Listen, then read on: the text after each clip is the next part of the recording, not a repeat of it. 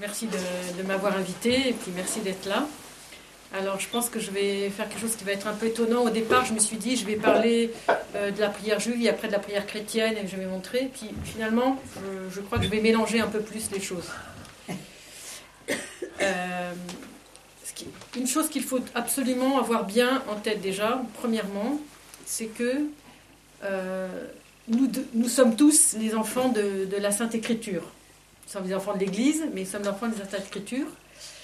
Et que nous avons le corpus de l'Écriture en commun avec les Juifs, qui est quand même considérable, quand bien même notre corpus chrétien byzantin, en tout cas de l'Église byzantine, est plutôt grec, tandis que pour les Juifs, il est plutôt euh, hébreu.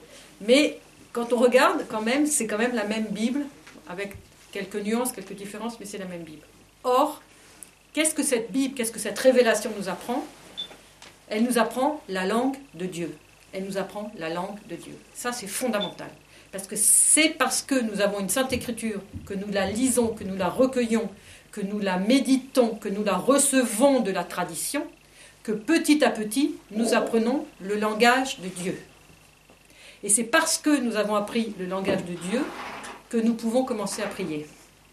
Parce que quand on prie, on, se met en relation avec Dieu. Mais si on ne prie pas la même langue, si on ne parle pas la même langue, comment on se comprend? Comment on prie? Et donc c'est fondamental parce que c'est la Sainte Écriture qui nous apprend à prier.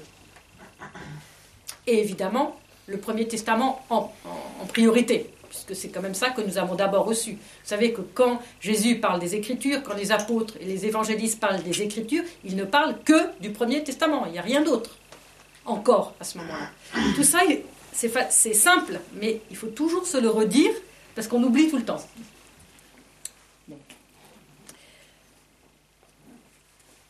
Euh, donc, ce qu'il faut qu'on sache, c'est que nous avons appris à prier grâce à la Sainte Écriture et grâce aux Juifs, qui nous ont donné la Sainte Écriture, le Premier Testament. Donc ça, c'est déjà fondamental. Ensuite, euh, et en plus, ce sont eux qui ont eu en premier l'expérience du Dieu vivant, du Dieu un et unique, et qui nous ont livré cette expérience à nous chrétiens dont nous avons largement hérité. Un prêtre orthodoxe, dont je dirai peut-être le nom euh, un peu plus tard, m'a dit un jour, euh, ce sont eux les juifs qui nous ont appris à prier debout. Pourquoi le fait d'être debout est si important? Donc ça, c'est une question que je pose au début et à laquelle j'essaierai de répondre à la fin. Et vous allez voir tout le déroulement de ce de cette réflexion va être autour de cette prière debout. Le Talmud, dans un traité qui s'appelle Bechachot 30b, dit la chose suivante. Alors écoutez bien, parce que les Byzantins, ça va, faire quelque chose dans nos oreilles. Enfin, ceux qui ont l'habitude du, rite byzantin. Les fidèles d'autrefois, donc c'est dans le Talmud, hein, donc c'est purement juif les fidèles d'autrefois avaient l'habitude d'attendre une heure avant de commencer à prier, afin d'ouvrir totalement leur cœur à celui qui est partout présent. À celui qui est partout présent. Et évidemment, nous, allons continuer à celui qui est partout présent et qui emplit tout. Donc vous sentez vous sentez nos racines. Donc d'abord le fait de se préparer, on ne rentre pas dans la prière comme ça. C'est pour ça que nos offices sont particulièrement longs. C'est parce qu'au bout d'une heure, on commence à entrer dans la prière.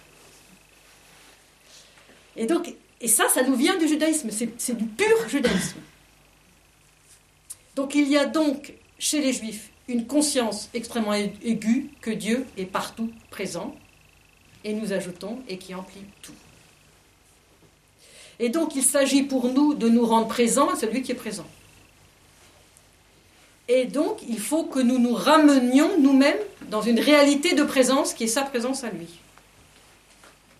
Comment on fait En ouvrant totalement notre cœur à celui qui est partout présent. Et donc, on trouve dans cette conscience d'ouvrir totalement notre cœur, on trouve une amorce dans la tradition juive de ce que la tradition des saints-pères dira, de faire descendre l'intellect dans le cœur, pour entrer vraiment dans la prière. Et faire descendre dans le cœur, c'est afin de unifier toutes nos parties intérieures, nous réunifier totalement nous-mêmes, pour nous réunir et pour, et pour nous mettre vraiment dans la relation à Dieu et commencer à parler la langue de Dieu avec lui. Alors vous savez que la, Bible, le Premier Testament et le Nouveau également, toute la Bible est remplie de prières. D'abord, nous en avons les 150, que nous connaissons bien, que nous prions tout le temps, les 150 psaumes. Mais vous savez qu'en plus des 150 psaumes, il y a au moins 80 prières dans le Premier Testament. Au moins. Et dans le second, il y en a aussi beaucoup. Ne serait-ce que la prière de, Zacharie, ne serait-ce que la prière du Magnificat, ne serait-ce que dans l'Apocalypse, euh, les hymnes pauliniennes. Enfin, il y a énormément de prières dans les deux testaments. Donc, c'est bien cette parole de Dieu qui nous apprend comment nous adresser à Dieu et emprunter les mots même de la révélation biblique que ce soit les psaumes, que ce soit la prière de Salomon, enfin il y a beaucoup beaucoup de prières dans, le Premier Testament, ou que ce soit les prières dans notre, notre Nouveau Testament. Ne serait-ce aussi dans l'évêque. Seigneur, je crie vers toi, exauce ma prière quand je te supplie, c'est le psaume. Pitié pour moi selon ta grande miséricorde, c'est le psaume. Je lève les yeux vers les montagnes, d'où me vient le secours, c'est encore le psaume.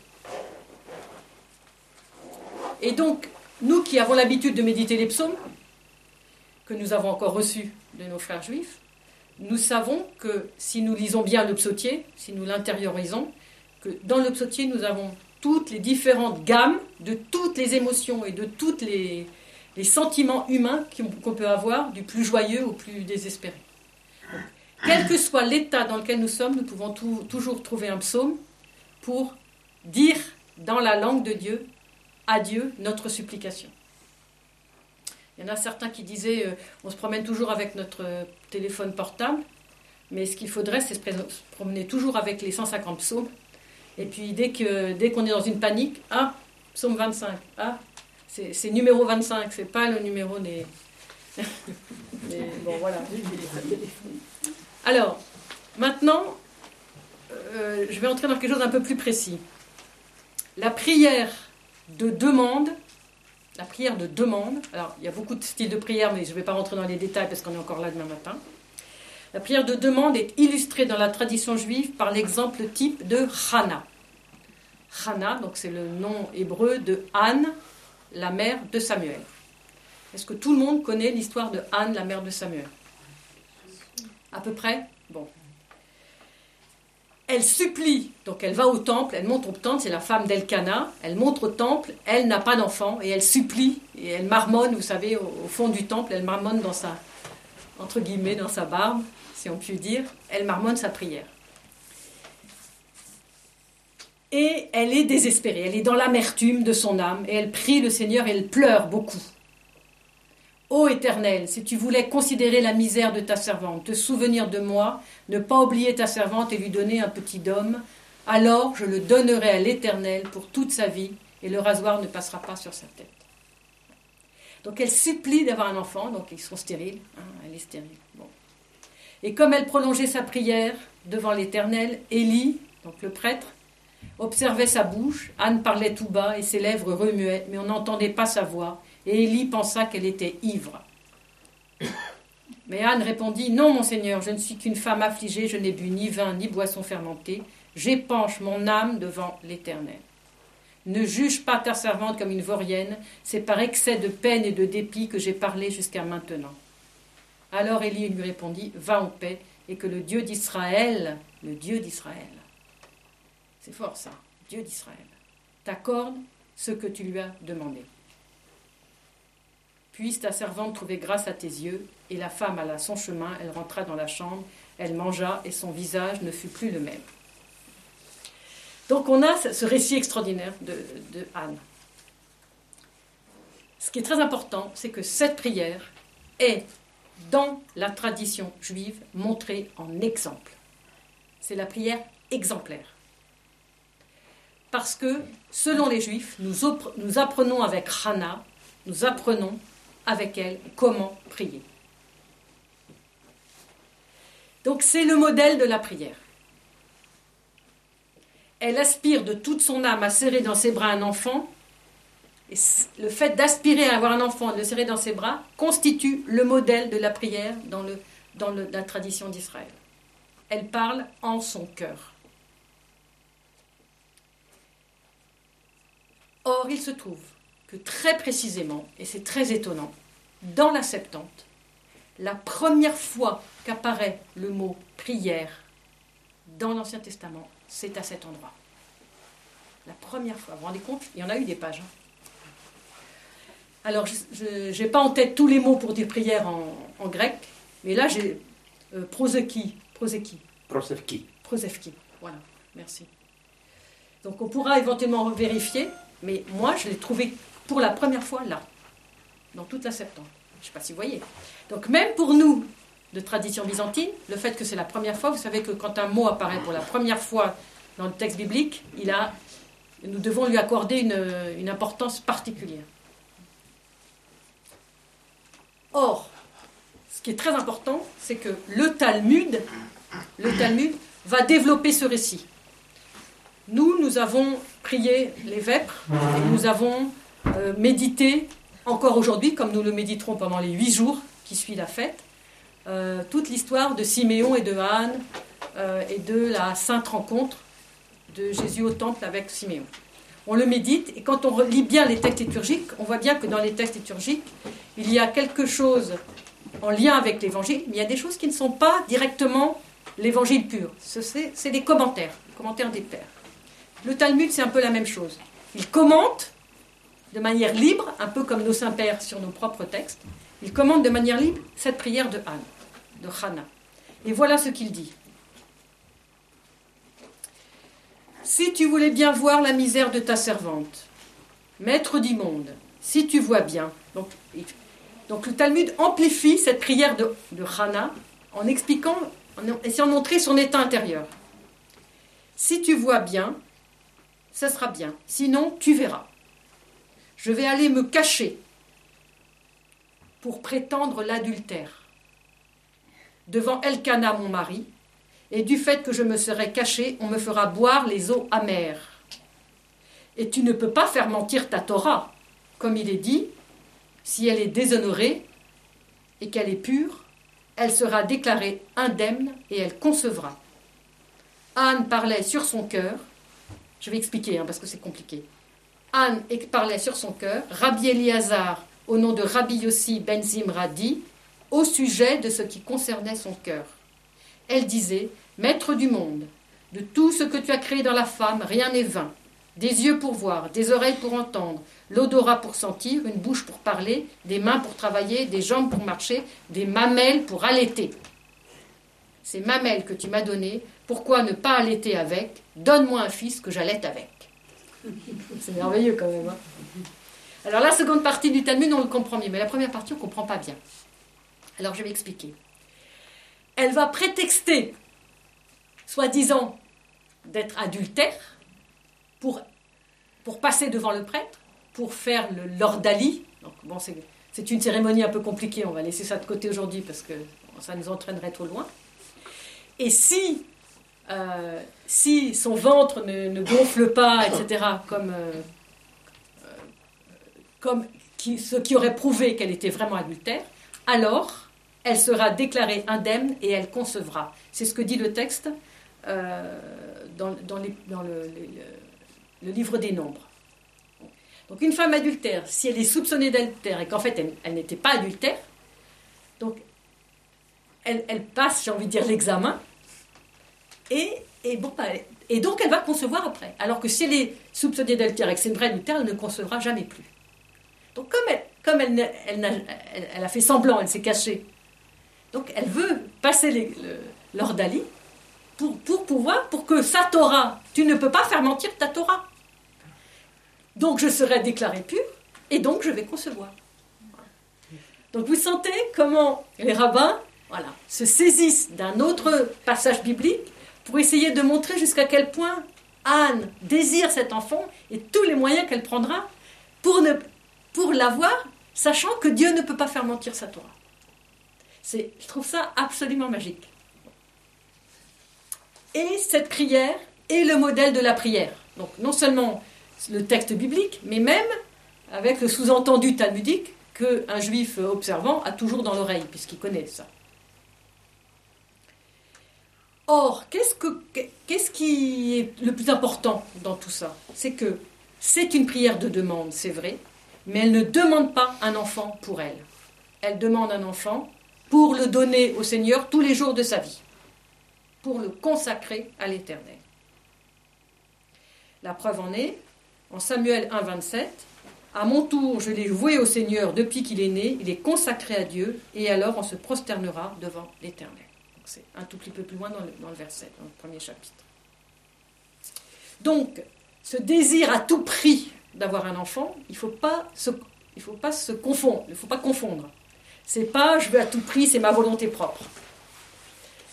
Tu as fait des mamelles pour allaiter, Dieu, je veux allaiter, mais cet enfant, il est pour toi. Donc c'est une sorte de demande extrêmement pressante, mais en même temps un lâcher total. Parce que cet enfant, il est pour toi, il sera donné, il n'est pas pour moi. Je ne suis qu'une transmetteuse de vie. C'est ça qui fait que c'est le modèle de la prière dans le judaïsme. Je ne sais pas si vous voyez, c'est très puissant. Et en fait, quand le terme pour dire euh, je l'ai voué au Seigneur, euh, Vega Kol Ayamim, Asher ou Shaoul Ladonai. Il est consacré à Dieu. Il est, en fait, Shaoul Adonai, ça veut dire il est emprunté. Je l'ai emprunté. Dieu me le prête. Et donc il est à lui.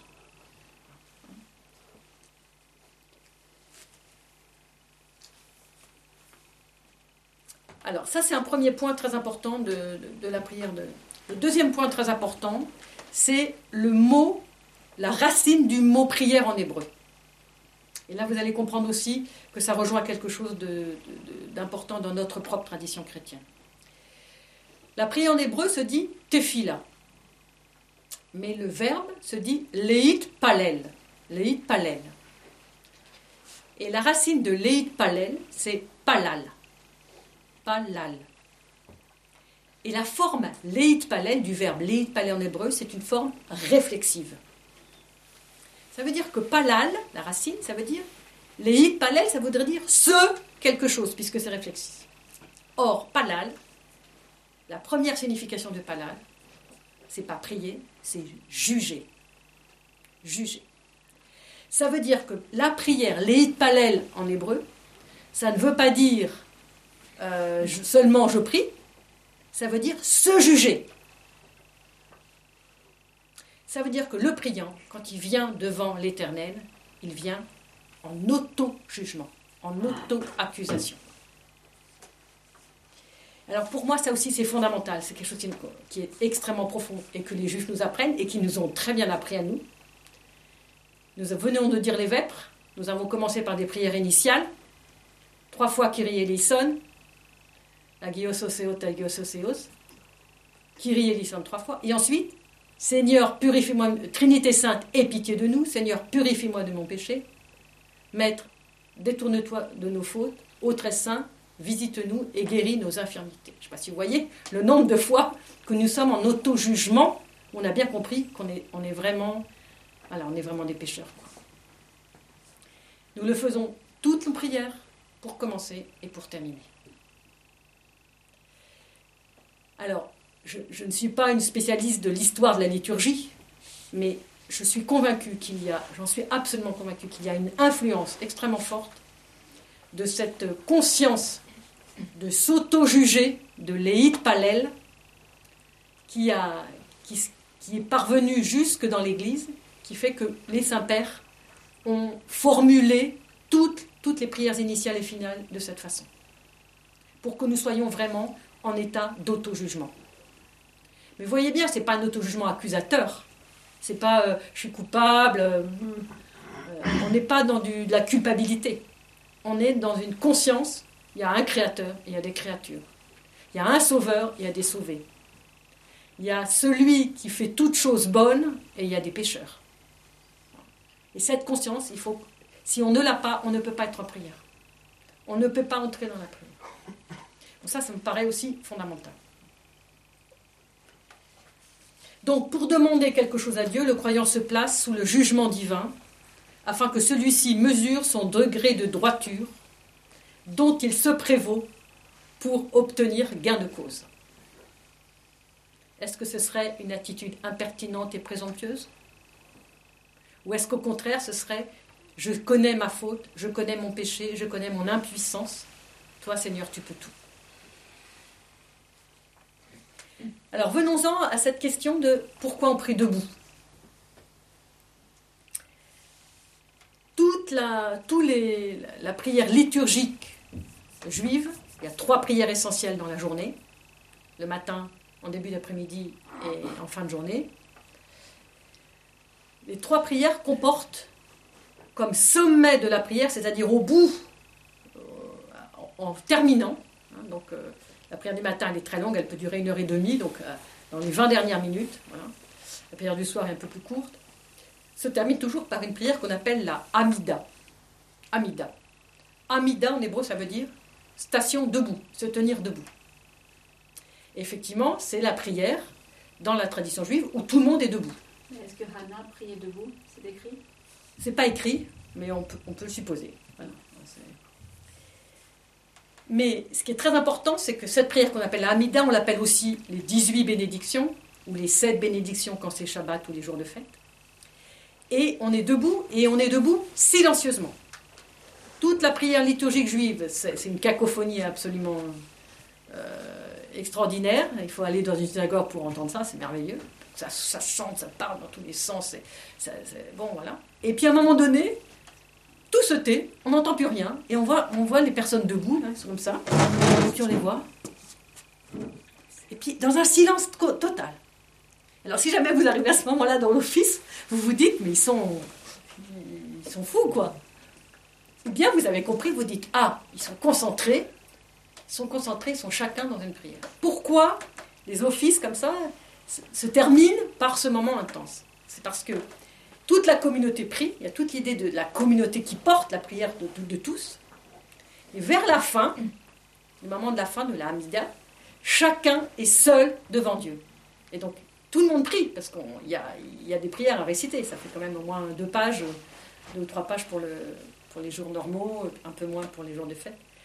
Et donc, tout le monde est concentré, parce que la communauté prie très bien, mais il faut aussi que moi, personnellement, je me sente relié personnellement et personnellement en direct avec le Créateur. Et c'est debout. Pourquoi je suis debout? Parce que je ne suis pas un, je ne suis pas un soumis devant Dieu. Je suis un partenaire de Dieu. Et si aujourd'hui nous chrétiens nous sommes partenaires de Dieu, c'est parce que nous l'avons encore reçu des Juifs. Nous, ne sommes pas comme ça dans la prière. On est debout. On est en face de Dieu. Et Dieu peut compter sur nous comme nous pouvons compter sur lui. Et justement, dans la prière, même si je demande, ou même, ce n'est pas forcément d'ailleurs nécessairement que des demandes, hein, c'est des beaucoup de bénédictions dans la prière, on rend grâce. On pourra faire une autre fois tout, un travail sur les 18 bénédictions qui sont extrêmement riches. Mais en tout cas, c'est cette station debout parce que je, m'avance devant le trône de Dieu qui est là et qui est debout. Et donc, je, voilà, je me tiens droite, je me tiens. Voilà. Ah, parce que je suis en dialogue avec lui. Mais chez les catholiques, on les retrouve quand même souvent.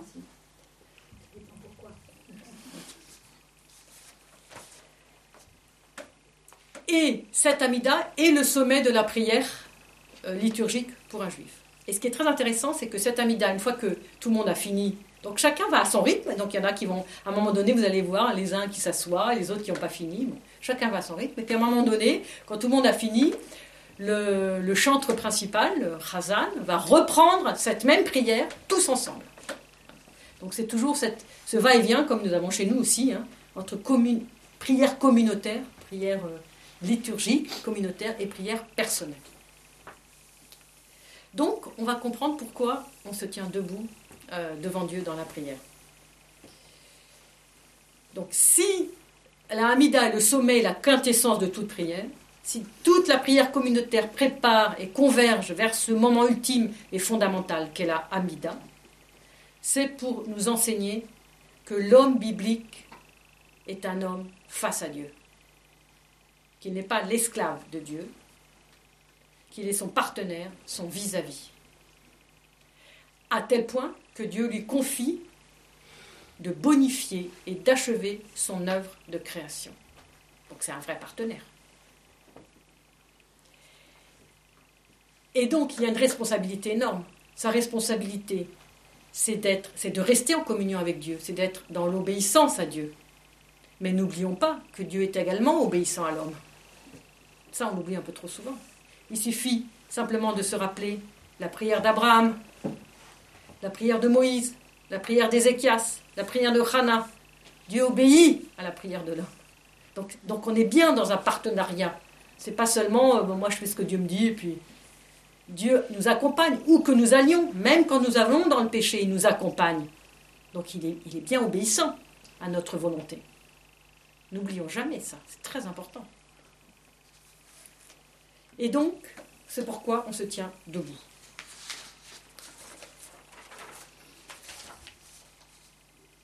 Or, les chrétiens des premiers siècles nous ont laissé euh, beaucoup de textes pour nous expliquer qu'il fallait prier debout. Ce que euh, plusieurs églises en Orient et parfois même en Occident conservent jusqu'à aujourd'hui. En principe, on ne s'assoit jamais pendant la prière. Alors, nous avons des faibles forces. À certains âges, on s'assoit un peu plus. Mais en principe, on, est, on arrive, on est debout et on reste debout jusqu'à la fin.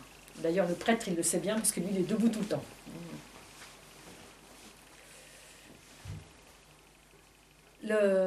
vous connaissez probablement un texte très ancien qui s'appelle Les Constitutions apostoliques, qui est un recueil de doctrines chrétiennes. Alors on se dispute encore pour savoir si c'est du 3e, 4e siècle. Bon, peu importe, enfin c'est très ancien. Voilà ce que dit ce texte, entre autres. Le dimanche, mettez encore plus de zèle à vous réunir pour adresser votre louange à Dieu. Ce jour-là, debout, nous adressons nos trois prières en mémoire de celui qui est ressuscité le troisième jour. Le canon, vous savez bien que le canon du Concile de Nicée en 325 demande aux chrétiens de ne pas se mettre à genoux le dimanche. Et euh, c'est le 20e canon. Le Saint Concile a décidé que tous adresseront leur prière à Dieu en restant debout. C'est aussi la raison pour laquelle il est interdit de se mettre à genoux entre Pâques et Pentecôte. Pourquoi? Parce que le jour de la résurrection, ou le temps du Pentecostère, qui est le temps des, sept semaines de Pâques à Pentecôte, c'est comme un jour de résurrection. Donc le jour de résurrection, tout le temps pascal de la résurrection, nous restons debout pour manifester notre attitude résurrectionnelle.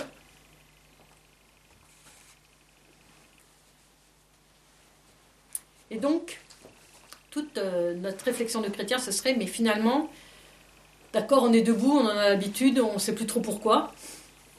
Euh, qu'est-ce que ça signifierait pour nous chrétiens euh, de vivre, de, manifester par notre posture debout notre être de ressuscité Nous sommes des ressuscités. Et c'est parce que nous sommes ressuscités que nous, et que nous voulons manifester et témoigner de la résurrection que nous voulons nous tenir debout. Aussi, enfin, non seulement parce que les saints-pères nous le demandent, mais aussi parce qu'on sent que, voilà, c'est la position de celui qui se lève. La résurrection, ça veut dire se mettre debout.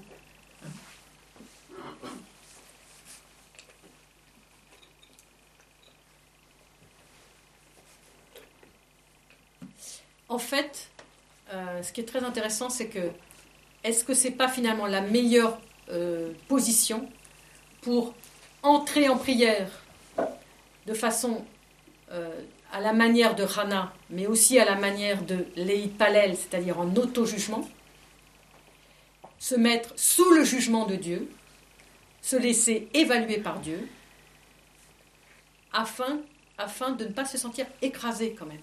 Donc on est debout parce qu'on est, fils de Dieu, parce qu'on est prince, parce qu'on on est roi, parce qu'on est prêtre, roi et prophète, mais en même temps, on se met sous le jugement de Dieu, on accepte ce jugement de Dieu. Et c'est pas pour rien que euh, nous disons euh, à tous nos offices du matin et aussi des complis, je crois en Dieu le Père Tout-Puissant, Pantocrator, et nous terminons, j'attends la résurrection des morts et la vie du siècle à venir. Or, Dieu n'est pas un, si c'est le Dieu de résurrection, c'est pas pas un magicien, c'est pas la, baguette magique de la résurrection. Voilà, c'est pas un magicien. Sa puissance est effectivement, je crois en, en Père Dieu Tout-Puissant, et je crois à la résurrection des morts. Sa puissance est une puissance de résurrection. Et juste après, euh, j'attends la résurrection des morts, nous disons, euh, juste avant, je confesse un seul baptême pour la rémission des péchés. Je crois en la résurrection des morts. Donc vous sentez bien le lien entre le fait que nous sommes sous le jugement de Dieu, que nous avons cette conscience euh, d'être pécheurs, que nous, nous, avons été baptisés pour la rémission des péchés, nous venons demander les sacrements de l'Église pour la rémission des péchés et pour la vie éternelle. Hein, le prêtre le dit à chaque fois qu'il nous donne l'Eucharistie. Et ça, parce que nous débouchons sur la résurrection. Or, Saint Paul le dit bien, le salaire du péché, c'est la mort, mais le don gratuit de Dieu, c'est la vie éternelle en Jésus-Christ, notre Seigneur. Épître aux Romains, chapitre 6. Je vais essayer de conclure. Donc, euh, moi, je suis convaincue, pour moi, ça, me paraît évident, que les Juifs nous apprennent à prier debout et nous, nous prenons cette posture et nous la, nous la chargeons de tout, le mystère de la résurrection du Christ et de tout le mystère de notre propre résurrection et de la résurrection du monde entier. Donc c'est comme si on héritait d'un bagage énorme et que nous, comme un vêtement qui se charge bah, de, tout le mystère chrétien, de tout le mystère pascal. Avec cette pleine conscience, si autant que faire se peut, que nos saints-pères ne cessent de nous répéter, cette pleine conscience euh, que nous sommes dans le monde déchu, que nous sommes chargés de toutes les pathologies de l'âme et du cœur, euh, voilà, que le monde entier porte et que nous portons avec lui, euh, et que la résurrection va passer nécessairement par la croix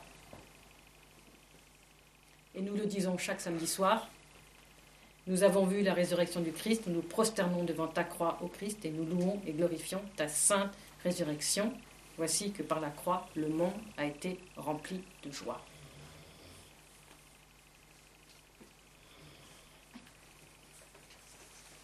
Donc il n'y a pas de, joie de la résurrection, il n'y a pas de. Le Père Cyril Argentine dit la chose suivante. Il n'y a pas de joie de la résurrection sans croix. Si nous avons perdu la joie de la résurrection, c'est souvent parce que nous avons le sens de la croix et finalement celui de notre baptême.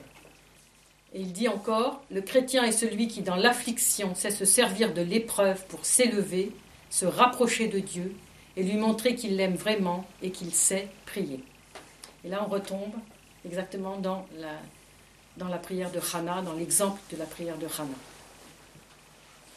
Alors je vais conclure avec une petite histoire euh, pleine d'humour que j'aime énormément, qui est encore un récit du Talmud. Le récit rapporte que Dieu prie. Dieu prie. Rabbi Yohanan, au nom de Rabbi Yossi ben Zimra, dit Comment savons-nous que le Saint béni soit-il prie? Alors, ça, c'est la subtilité des rabbins, mais il faut comprendre. Parce qu'il est dit je les amènerai sur ma montagne sainte, je les réjouirai dans ma maison de prière. Il est dit dans ma maison de prière et pas dans leur maison de prière. Je les réjouirai dans ma maison de prière. De là, on déduit que Dieu a sa maison de prière et qu'il prie.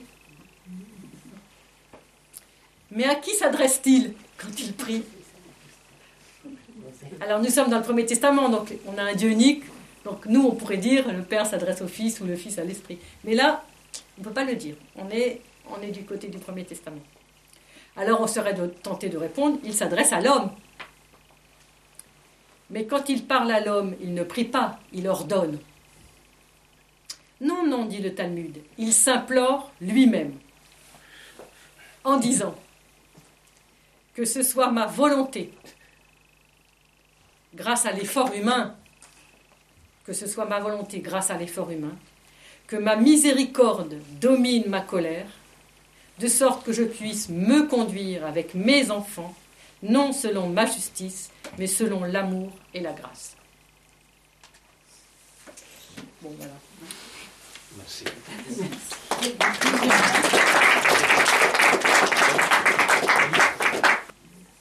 La, la- En fait, quand tu as parlé de la prière euh, de Hannah comme prière, euh, Modèle de prière. modèle de prière, est-ce qu'elle ne met pas un peu Dieu à l'épreuve? Ça, en fait, ça m'a fait penser au, au moment où, euh, où, où- où, euh, le diable tente Jésus, et Mhm. Jésus-Christ, il lui dit euh, euh, les, les anges te. te alors, je sais plus le terme mais te- t'empêcheront de te, te faire. Voilà, de- te porteront. Te porteront, ouais, etc. quand tu vas Et te donc jeter. là, elle, lui, elle, elle, elle met un petit peu euh, Dieu à Mhm. l'épreuve en lui disant euh, si, je, si je fais ce stratagème, euh, finalement, tu seras obligé de me donner un enfant. Mhm. Alors, c'est intéressant ta question. Alors, ce qui est intéressant, c'est que euh, alors, nous, orthodoxes, on a l'habitude de lire toujours nos textes avec nos pères.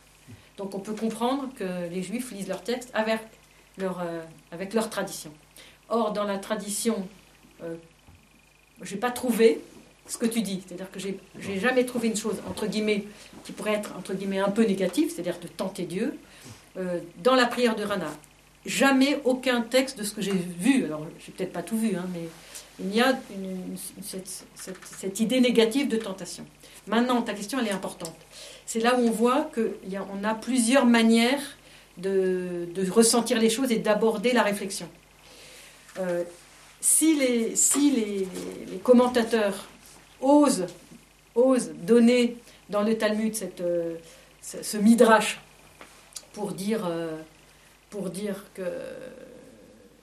voilà que Rana veut tellement cet enfant qu'elle va éventuellement utiliser ce stratagème. Premièrement, elles ne disent pas qu'elle l'a utilisé ce stratagème. Donc c'est comme si euh, c'est comme si elle disait à Dieu bon voilà le stratagème que je pourrais prendre. Mais euh, parce que de toute façon, tu peux pas faire mentir ta Torah, donc je serais obligé d'avoir un enfant après. Mais enfin bon, je vais pas aller jusque là, quoi. Voilà. Mais ce qui est intéressant, c'est que le midrash nous, nous le donne comme euh, pour nous montrer que si effectivement Dieu ne donne pas l'enfant, il, il- peut à un moment donné se trouver en contradiction avec sa propre Torah, c'est-à-dire avec lui-même, euh, parce qu'il y y a un stratagème possible, voilà, entre guillemets. Bon. Donc ça c'est, le premier point. Le deuxième point, c'est euh, le fait que l'insistance, hein, je n'ai pas trop développé parce que ça serait un peu long, mais on peut le faire maintenant, c'est que l'insistance de la tradition juive, c'est de dire elle fera tout pour avoir cet enfant, mais cet enfant n'est pas pour elle. Et le plus important, et c'est pour ça que c'est le modèle de la prière, c'est qu'elle est détachée de quelque chose auquel elle tient à tout prix. Et ça, c'est extraordinaire. Le chose que je tiens le plus au monde, mon Isaac, si vous voulez, ben, je le tiens au plus au monde, mais dès que je l'ai, je le donne. Et c'est extraordinaire. Et je pense que, je pense que si nous, c'est ça qu'il faut retenir. Si nous avons tous quelque chose que nous tenons le plus au monde. Est-ce que, est-ce que tout de suite là, alors, au moment où on ressent qu'on le tient le plus au monde, vraiment c'est pas possible, on le donne? Je ne sais pas si vous voyez la, liberté dans laquelle on se trouve et, donc du coup, du coup, eh ben, on peut vraiment être en prière. C'est-à-dire que du coup, il n'y a plus de barrière entre Dieu et moi puisque j'ai tout donné. Donné le, si j'ai donné le plus, j'ai tout donné quoi. Voilà. Et c'est ça le modèle. Et moi, c'est ça que je trouve euh, très très puissant parce que finalement, les saints pères, c'est ça qui nous, qui nous enseignent aussi. Je, je pense que ce soir, vous nous expliquez quand même, moi j'ai compris, l'essence de cette euh, cérémonie que l'Église orthodoxe a, préservée de 40, 40 jours après la, après la, la- la naissance. d'un enfant, que, que la, la mère, hein, pas le père, mais en tout cas c'est la mère qui l'amène l'enfant à l'Église.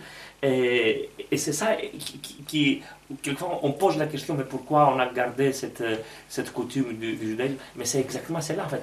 Si on lit les prières, c'est-à-dire la mère dit, l'enfant Seigneur que tu m'as donné, je te le rends, je, te le donne. Et qu'est-ce, que- qu'est-ce qu'elle fait l'Église? L'Église par la suite, elle prend l'enfant, le prêtre prend l'enfant, c'est ça la, c'est ça la cérémonie que nous faisons. On, on l'amène dans l'Église, ça s'appelle déjà d'ailleurs cette cérémonie, on l'appelle l'ecclésiasmos, euh, comment on peut dire en français, Présentation. la, L'ecclésialisation, l'ecclésialité de, de l'enfant. Et, l'enfant. et- et le père, il, donne la- il, il redonne l'enfant à sa mère, c'est-à-dire il est prêt maintenant, C'est ça. qui appartient à Dieu. C'est ça. En fait, C'est qui, qui- c'est le même esprit exactement qui continue. Et, et dans l'icône de la Sainte Rencontre, il y a plusieurs types d'icônes. Il y a l'icône où la mère tient encore l'enfant dans les bras et où Siméon s'avance. Et puis il y a l'icône où la, où la mère a déjà donné l'enfant. Et ça, c'est très fort. Quand l'icône représente l'enfant qui est déjà dans les bras de Siméon, donc dont l'office dit que c'est comme un trône, c'est comme le trône du ciel, le trône de Dieu, là on voit que la mère, elle a donné. Voilà. Elle a donné l'enfant. Et, finalement, cette fête, elle est très proche de la fête de l'entrée de Marie au temple. Où Anne, Anne, une autre Anne, une autre Anna, donne aussi son enfant. Et je ne sais pas si vous connaissez un tout petit peu le protévangile de Jacques, mais euh, d'abord, bon, ils ont beaucoup, ils ont pleuré chacun de leur côté parce qu'ils n'avaient pas d'enfants, Joachim et Anne, Joachim et Anne. Entre parenthèses, on prit tout le temps pour eux à la fin de toutes les liturgies. Donc quand même, c'est très important, Joachim et Anne.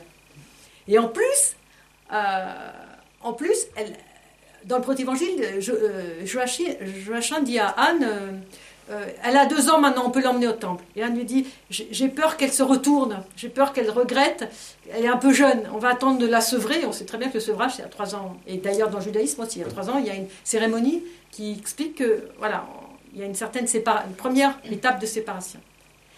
Et le protévangile explique aussi, et l'office liturgique aussi, que quand Marie entre au temple, elle se retourne plus. Elle ne se retourne plus. Et elle va en courant vers le. Comme si il faut attendre le bon moment mûr et que c'est pas la peine d'anticiper, mais qu'à un moment donné, voilà, on s'est donné. Et ce qui est important, c'est l'intention, parce que Anne aussi, elle a demandé l'enfant, mais elle l'a demandé pas pour elle. Et c'est une autre Anne, vous voyez, donc toutes les parallèles qu'on peut faire. Et ça, je trouve c'est extraordinaire, parce que Marie, elle donne. Donc cette icône-là, elle montre bien que c'est euh, voilà, Siméon qui porte. Avez parlé de la tradition et des relations entre Dieu et, l'homme. J'aimerais bien poser une question. Est-ce que vous pouvez marquer une fois en quoi est la puissance de ces prières et des relations entre l'homme et le partenariat entre l'homme et le Dieu? Parce que vous avez parlé de la puissance que les Juifs nous ont donnée? Donc en quoi ça consiste? Alors, la puissance est plus, je l'ai plutôt parlé euh, en lien avec la résurrection. Quand on dit je crois en Dieu le Père Tout-Puissant, c'est pour dire c'est pas le magicien, c'est celui qui est puissance de résurrection. Et si vous êtes bien attentif, notamment le, le samedi soir et également le, je sais pas si vous dites les, les matines, je sais pas si vous le dites le soir ou le matin, enfin bon, Dimanche matin. ou le dimanche matin, si vous êtes bien attentif, écoutez bien, 99 fois pour, sur 100, au moment où il y a le mot puissance dans les stichères des, des- des matines de résurrection, il y a la résurrection avec. C'est puissance de résurrection, ta puissance parce que tu as ressuscité des morts, ta puissance parce que tu as vaincu l'enfer, etc. Donc c'est une puissance de résurrection. Donc je pense que c'est ça, cette puissance-là. Or, alors là je ne vais pas vous faire tout un développement parce que ça serait un peu long. Euh, cette puissance de résurrection, elle, euh, elle nous a aussi été transmise par nos frères juifs. Alors, on croit, nous. Alors là, j'ai écrit un article dans Contact à ce sujet, donc euh, on peut trouver facilement, c'est dans les dernières années, euh, en 2016, je crois, quelque chose comme ça, euh, où, je montre que, il y a une, des brachas, une des bénédictions, des 18 bénédictions euh, de cette Amida, justement, qui, est, qui, est une bénédiction pour, de la résurrection des morts. Et qui se termine par euh, Baruch ata Adonai mechayet ametim, béni sois-tu éternel qui ressuscite les morts. Et donc c'est ce qu'on appelle. D'ailleurs, cette bénédiction où, qui se termine par euh, on te- Nous te rendons grâce parce que tu ressuscites les morts, s'appelle la bénédiction de la puissance. Donc euh, voilà, tout ça est extrêmement cohérent. Donc ça, c'est pour répondre à la première partie de la question. La seconde partie, euh, c'est plus par rapport à ce partenariat. Alors, ça, c'est- ça serait un autre sujet. hein, euh, ce sera un autre sujet. Mais ce qui est important, c'est que euh, tous les saints pères le disent, euh, Dieu, euh, Dieu montre, Dieu, déborde d'amour au moment où il crée l'homme. C'est-à-dire qu'il il crée l'homme par pur amour. Il n'en a pas besoin. Il n'a pas besoin de l'homme. Il est dans, sa Trinité toute sainte, il est, heureux. Mais cet amour est débordant. Et donc, il crée l'homme parce qu'il ne peut pas garder cet amour dans l'intra-trinité, dans la, dans l'essence divine, il a besoin de le partager. Et donc, c'est par débordement d'amour qu'il crée l'homme. Mais il ne crée pas l'homme pour en faire un inférieur, il ne fait pas un soumis. Il crée l'homme pour en faire un partenaire, pour, en faire, pour être en relation avec lui. Et d'ailleurs, tous les soirs au paradis, il va le visiter. Jusqu'à ce fameux soir où, euh, où bah, Adam il se cache parce qu'il s'est passé des choses un peu embêtantes.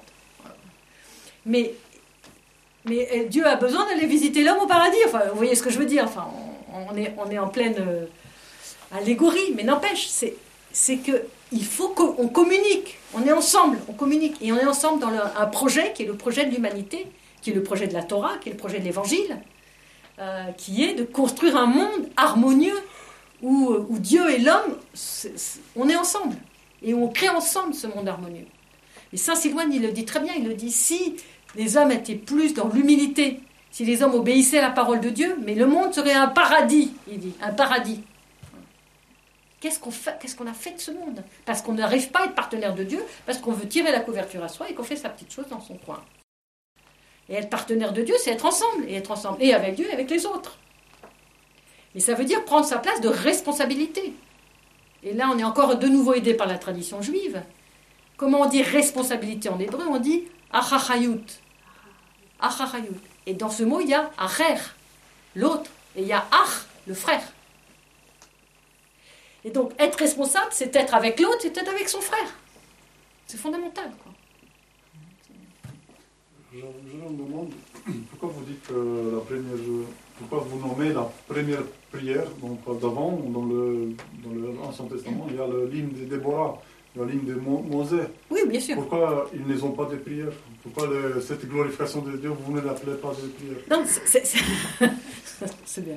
C'est bien, c'est bien les précisions. Euh, je ne dis pas que ce n'était pas des prières. Abraham, il fait des prières. Il y a beaucoup de prières bien avant l'après de Hannah, on est d'accord.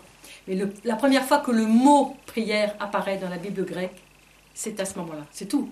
C'est tout. Euh, encore plus que c'est en chose, il me semble, selon le, le Philocalie, ils disent jamais demander que- quelque chose pour soi, pour soi-même. Oui, De- déjà, le- notre Père, ça suffit. oui. Donne-nous ce que nous avons besoin. Oui. Pourquoi vous dites que c'est. Au sens que. Peut-être c'est même dangereux de, de se. de se. se demander ou un sacrifice ou quelque chose. Le sens que c'est. C'est une glori- glorification, un hymne, c'est mieux que. Je, je demande. Ah oui, d'accord. Par, rapport- par rapport au fait que ce soit un modèle de prière, c'est ça Oui, oui, Oui, oui, bien sûr. C'est une, une prière Bien de sûr. demande, par Bien contre. sûr. Bien sûr.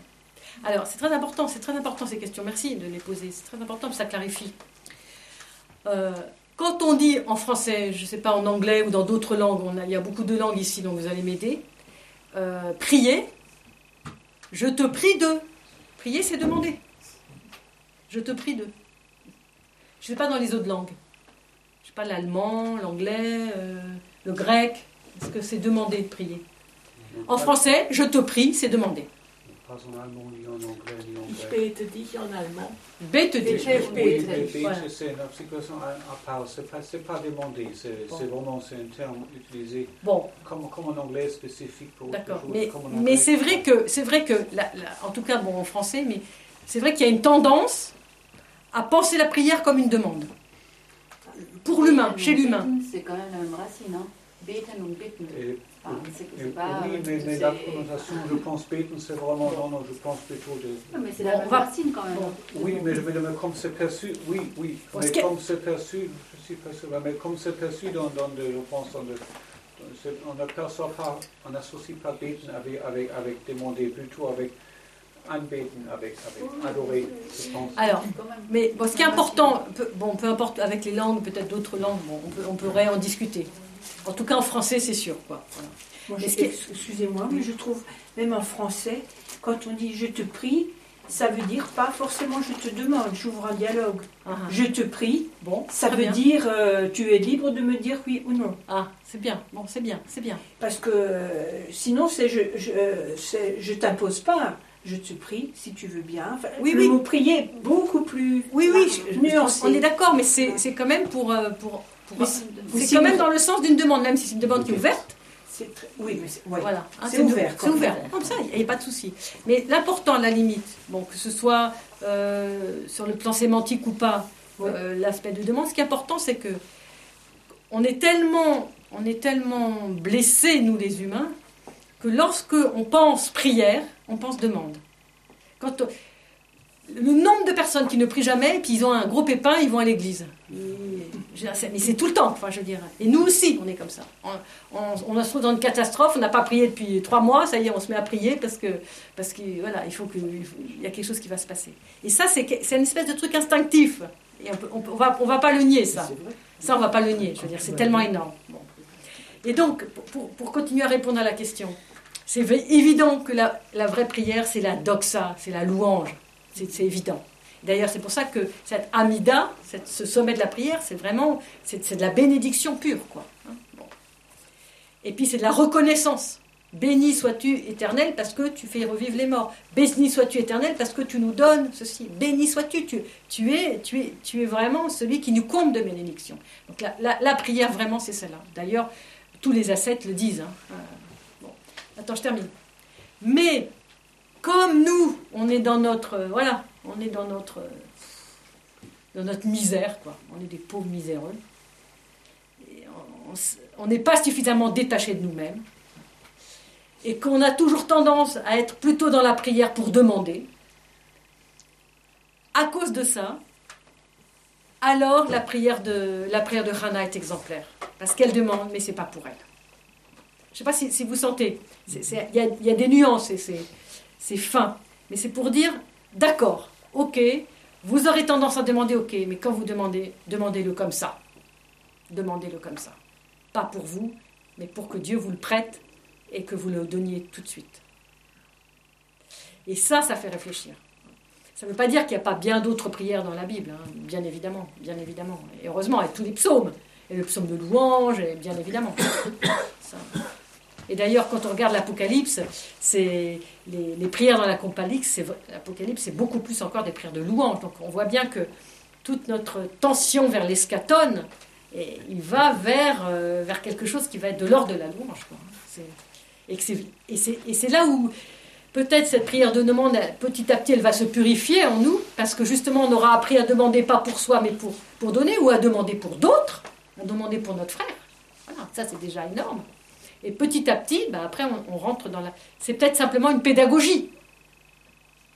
En tout cas, nous, chrétiens, on peut le comprendre comme ça. Comme une pédagogie de détachement de soi-même pour, euh, pour entrer dans cette prière de, voilà, de, louange, de, gratitude. Oui. En fait, ça, ça, quand tu as parlé de, de, de, la relation entre prier et se juger, ça m'a fait penser au, à la prière de Jésus, à la prière du cœur, euh, Seigneur Jésus-Christ, Fils de Dieu, et pitié de moi pécheur. Et c'est complètement euh, en résonance. Et ça m'a fait penser au fait que comment justement une prière d'action de grâce, une prière de louange, elle rentre un peu dans ce contexte où mhm. justement on se présente en jugement. Mhm, mhm, très bien, très bonne question aussi. Alors là, je pense que c'est toute une expérience. Alors moi, j'ai la chance d'avoir euh, d'être euh, très, très sensible à ce qui se vit au monastère Saint-Jean-Baptiste à Maldonne et d'y aller le plus régulièrement possible. Euh, où j'ai reçu là, euh, parce que je pense que c'est la grâce de la communauté, bon, chaque lieu a une grâce, hein, et je pense que la grâce de, la communauté du Père Sophronie, c'est que non seulement c'est quasiment un saint qui l'a fondé, donc ça, ça, vaut la peine de se déplacer, mais euh, aussi parce que la grâce de cette communauté, c'est le repentir. C'est la grâce de Saint-Silouane, en fait. Euh, en tout cas, la grâce de l'humilité. Et quand on voit comment les uns et les autres, les, frères et les sœurs de la communauté se, se, comportent les uns vis-à-vis des autres, c'est, c'est incroyable. Quoi. Enfin, je peux donner un témoignage d'une sœur que, que, je connais bien, je ne citerai pas son nom, qui me disait, euh, bah, tu comprends, on parlait de ce qui se passait dans le monde, de toutes ces disputes, de toutes ces, ces guerres. Disait, mais tu comprends ici, euh, bah, l'autre jour je me suis disputé avec frère Intel, euh, vraiment, mais c'était... Mais tu comprends, c'est pas du jeu, au bout de trois heures on était réconciliés. C'est pas du jeu, quoi. Voilà. C'est l'heure de dire, bon...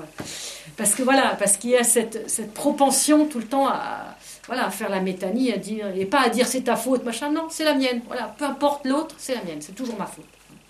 Et je pense que c'est ça qui est très important, c'est que la vraie prière, c'est celle où on a fait l'expérience de notre, notre incapacité d'être humble devant Dieu et devant ses frères.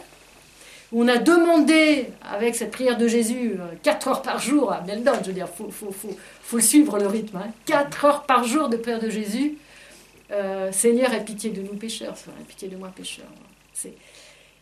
Et, et finalement, et ça, Père Sophronie le dit très bien dans ses écrits, ça, ça finit par tellement nettoyer le cœur, nettoyer l'intérieur, que du coup, c'est pas pécheur, pécheur, pécheur, vous savez, euh, un peu euh, misérabilis. C'est pas du tout ça. C'est pécheur, merci Seigneur, je viens vers toi et tu m'accueilles. Et tout va bien. Voilà. C'est l'inverse. Donc, et je pense qu'il y a des étapes, c'est-à-dire pour comprendre, pour finalement vivre cette condition de pécheur et de, et de, manque d'humilité, pour le vivre de manière joyeuse, parce qu'en fait, le but c'est ça, c'est la joie, c'est l'acquisition du Saint-Esprit. C'est ma joie, Christ est ressuscité, selon Saint Séraphin de Sarov. Et, do- et donc, je pense que c'est ça l'expérience. C'est vraiment, oui, je suis pécheur, mais c'est pas grave, on s'aime. Et on se réconcilie au bout de cinq minutes. Parce que justement, on sait qu'on est pécheur et donc on, arrête de vouloir dire oui, t'as raison, t'as tort. Tout ça, c'est fini. On n'est plus dans ces trucs. On dépasse, on dépasse toutes ces, tensions de notre nature humaine pour, entrer dans une, pour être une personne vivante, une personne en Christ. quoi. Et ça, c'est ce qu'on nous apprend, ce que nous apprennent les, nos saints-pères, ce qu'on apprend là à particulièrement, puisqu'on a, on a cette chance d'avoir ça pas très loin de chez nous, euh, à une heure d'avion. Enfin bon, je crois que. Je crois que et je pense que la joie, elle est là. Quoi. Enfin, moi, je sais que c'est seulement à partir du moment où j'ai vraiment fait l'expérience de repentir que je suis entrée dans la joie. Mais vraiment. Tant que j'avais pas fait vraiment cette expérience, euh, bah, j'étais là un peu euh, culpabilisée. Mais Il y a un déclic qui se fait. Je, je pense que c'est à leur contact. Enfin, franchement, moi, je. Bon, moi, je sais que je l'ai reçu là-bas. Hein. Et du coup, ben, il y a même une joie à dire je suis pécheur. Ben oui, je suis pécheur. Et alors? On est heureux ensemble. On est avec Dieu. Et puis, ça sera le paradis parce que de toute façon, on va se soumettre les uns aux autres et on va obéir à l'évangile. C'est extraordinaire, non? Je vous demande, euh, donc peut-être une chose qui m'a préoccupé moi, euh, donc dans la- l'Ancien Testament, dans, l'Exode, Mosée passe dans le désert, euh, fait une repentance pendant des 40 ans, et puis avec Josué en avis, il, euh, il reçoit un type de résurrection, un type de grâce de, la part de Dieu. Mais il prie que trois tribus pour faire la guerre, pour anéantir tout le Canaan. Et il dit que ces soit trois tribus ont reçu la, la paix, que ce sont que les autres tribus n'étaient pas bons pour la guerre. Comment doivent-nous interpréter, comment doivent-nous comprendre toute ce- cette histoire Dans le sens que c'est, c'est- à la fin, il, y a beaucoup de prêtres qui disent que c'est un, simple saga d'un peuple. Le- les Juifs ont eu une histoire. Mhm. et à la fin, ils ont mélangé la partie symbolique avec une histoire récente. Très intéressant. Vous avez une question qui est très importante. Alors, je vais vous dire en toute humilité que je ne peux pas répondre à cette question. Pourquoi? Parce que je n'ai pas étudié ce texte pendant un mois et demi, à peu près. Il faudrait un mois et demi pour avoir une réponse claire à cette question. Alors, il faut savoir aussi une chose, que dans la Bible, il y a plein de choses, et Origène le dit très clairement, il y a des choses qui nous scandalisent. Qui nous scandalisent. Et on pourrait être scandalisé aussi par ce passage. Et peut-être c'est bien d'être scandalisé. Mais ce que dit Origène, et moi je m'appuie toujours sur cette parole-là, il dit si tu es scandalisé, n'accuse pas la Bible, accuse-toi toi-même. Donc on retourne encore hein, dans cet auto-jugement. Accuse-toi toi-même, pourquoi? Parce que la Bible elle est parfaite, parce que c'est une parole de Dieu, tu n'as pas compris son langage, tu n'as pas compris sa langue. Il est en train de te dire quelque chose que tu n'as pas compris. Donc fais l'effort d'essayer de comprendre. Donc, pour comprendre ce passage-là, que moi je n'ai pas étudié parce que je connais bien la Bible mais je n'ai pas tout étudié de fond en comble, il faudrait passer beaucoup de temps à regarder qu'est-ce que disent, qu'est-ce que dit le Premier Testament et toute la tradition du Premier Testament, et qu'est-ce que disent les saints-pères sur ce, sur ce. Je suis sûr qu'Origène, il, il, il a beaucoup travaillé dans ce testament, Jérôme, on pourrait trouver des choses. Voilà. Donc euh, éventuellement, euh, je peux essayer de travailler ça pendant l'été et puis vous donner une réponse après. Mais je peux vous dire que ça- ça- c'est un gros morceau. hein. C'est un très gros morceau. Voilà. J'espère Mais c'est très bien de, le- de, de l'avoir en tête.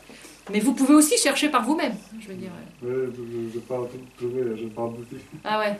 C'est-à-dire, on peut fixer, on peut fixer la prochaine date alors. Bah, alors, ouais, c'est, euh, c'est au début du livre de Josué ou c'est à la fin du. Parce que je me suis- C'est sur l'histoire de, Je en oui.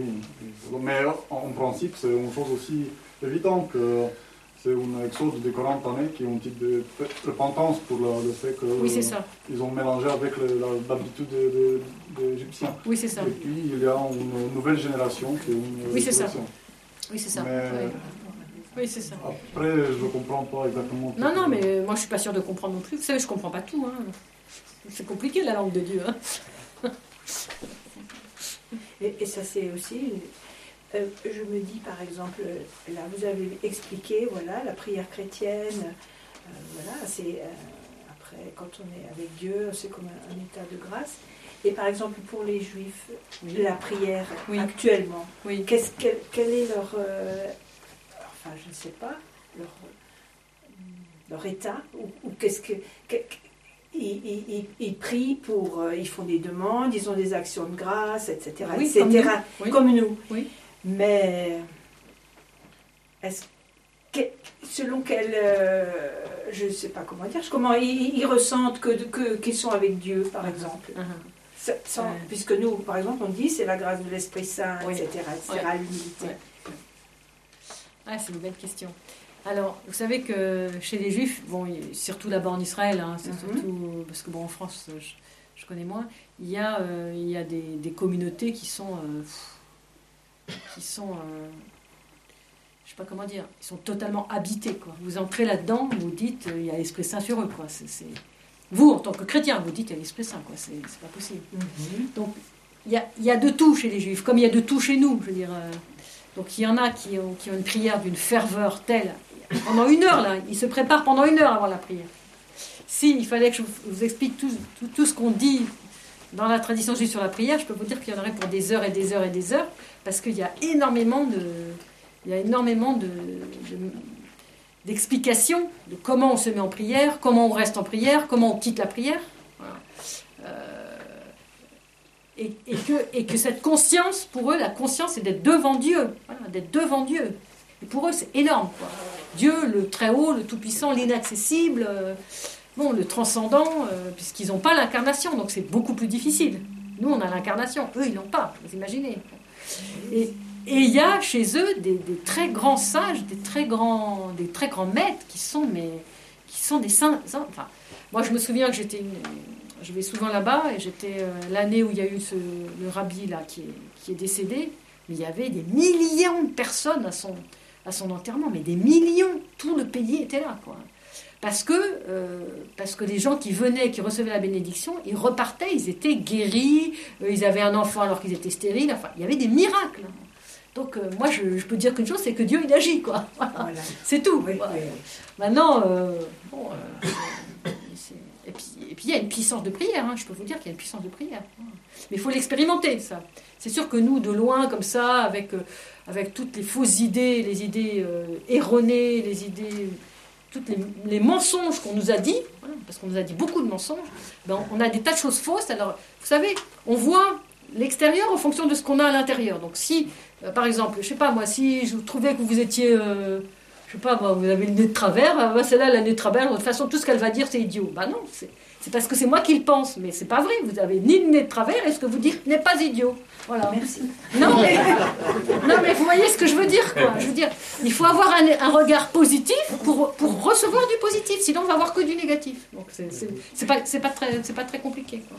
Et pareil pour les pharisiens. Les pharisiens, c'est des gens très bien. Voilà, c'est c'est des gens exceptionnellement bien. Voilà. Maintenant, euh, il va falloir qu'évidemment que je revienne encore une troisième fois pour expliquer pendant une heure et demie pourquoi c'est des gens exceptionnels. Voilà.